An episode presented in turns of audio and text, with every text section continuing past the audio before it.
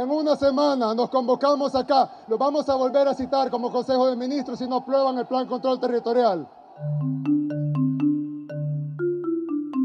Que en estos pueblos, que en estas naciones, que aquí en Nicaragua gobierne el pueblo nicaragüense.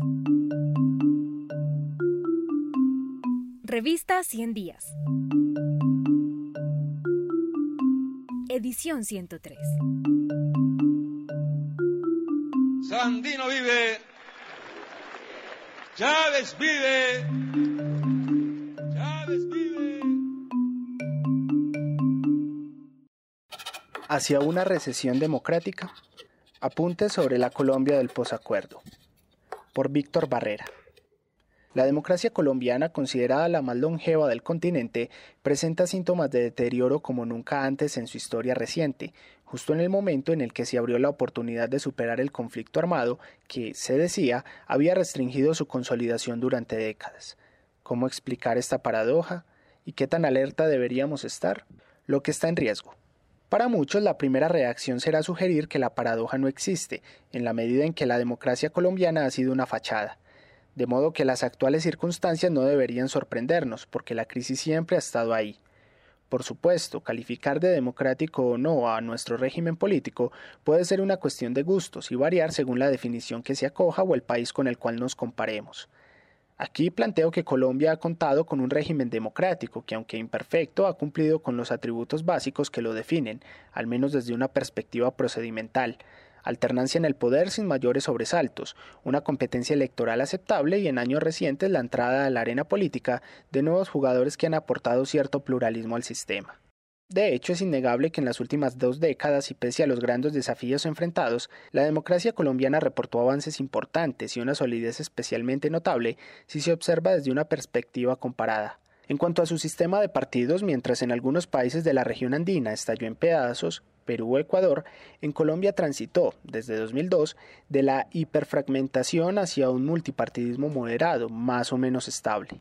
En vez de ceder a las tentaciones autoritarias, como ocurrió en Venezuela, el sistema de pesos y contrapesos impuso límites a las pretensiones del expresidente Álvaro Uribe Vélez, cuando la Corte Constitucional impidió un tercer periodo presidencial, que el caudillo había comprado a punta de notarías e intercambios clientelistas en el Congreso.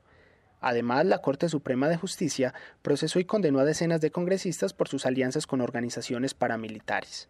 Durante estos años, la izquierda acumuló un poder electoral importante, a tal punto que en las elecciones presidenciales de 2018 su candidato fue la segunda opción más votada y actualmente cuenta con una bancada importante en el Congreso y la desactivación de la sombrilla paramilitar, que fueron las Autodefensas Unidas de Colombia, coincidió con un proceso de recomposición y diversificación de las organizaciones sociales y un par de picos históricos en el número de eventos de protesta social en 2007 y 2013, según la base de datos de luchas sociales del CINEP, lo cual mostró una tendencia cada vez mayor para ejercer este derecho fundamental. Algunas alertas.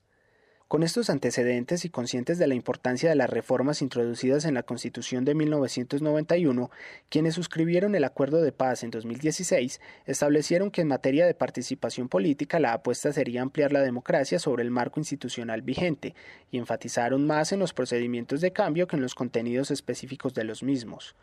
Pese a no contener ninguna reforma radical, a cinco años de su firma este punto es uno de los que menores niveles de implementación registra y lo que resulta más preocupante son los bloqueos que sus disposiciones han enfrentado tal y como ha ocurrido en varias ocasiones, no solo con una reforma política que no ha logrado pasar la prueba ácida del Congreso, sino con la creación de las circunscripciones especiales transitorias de paz, que fueron aprobadas luego de un penoso trámite jurídico y de un ataque frontal por parte de varios sectores políticos que las acusaron de ser curules para los grupos criminales. Todo esto nos deja con una llamativa paradoja. Colombia no solo no se democratizó con ocasión de la firma del acuerdo de paz, sino que a falta de una adecuada implementación y dada la actitud hostil por parte del partido político de gobierno frente a lo acordado, a la fecha acumula varias alertas de deterioro democrático, que abren un enorme signo de interrogación frente a lo que pueda suceder en las elecciones legislativas y presidenciales de 2022. Tres postales de la Colombia del posacuerdo son suficientemente ilustrativas de esta potencial recesión democrática. El conteo de líderes sociales y firmantes de la paz asesinados continúa registrando un ritmo creciente y lamentable. Esto constituye a todas luces no solo la privación del inviolable derecho a la vida de las víctimas, sino una amenaza directa contra la de quienes valientemente retomen sus banderas. En este sentido, la recesión democrática toma la forma de un exterminio abierto de líderes, cuya vida y demás derechos constitucionales el Estado no consigue salvaguardar. El gobierno de Iván Duque, con el auspicio de varios miembros de su partido, se ha esmerado en maniobras que han minado paulatina e incrementalmente las bases institucionales de la democracia, al restringir el derecho a la oposición que se ejerce en el Congreso y en las calles, concentrar un mayor poder político al hacerse a los órganos de control y, más recientemente, ofrecer ventajas a sus aliados políticos frente a las próximas elecciones, levantando las restricciones que imponía la ley de garantías. Todo esto bajo un denominador común, un desprecio por las formas jurídicas establecidas en nuestra constitución política. Aquí la recesión democrática revierte las reglas básicas del juego para favorecer aliados del gobierno y castigar a sus opositores. Los abusos cometidos por las fuerzas de seguridad en el marco del más reciente paro nacional y la impunidad que varios sectores políticos auparon en sus discursos públicos, incluido el mismo gobierno nacional, que salió en defensa de sus perpetradores, así como una abierta estigmatización de las víctimas, no tienen parangón en años recientes. Ni siquiera en los años más duros del conflicto armado con las FARC, el país experimentó una represión de tal magnitud sin ninguna consecuencia. Esto muestra que la recesión democrática se expresa también en un umbral de tolerancia frente a este tipo de violencia estatal y refleja una preocupante ausencia de restricciones institucionales para contenerla oportunamente.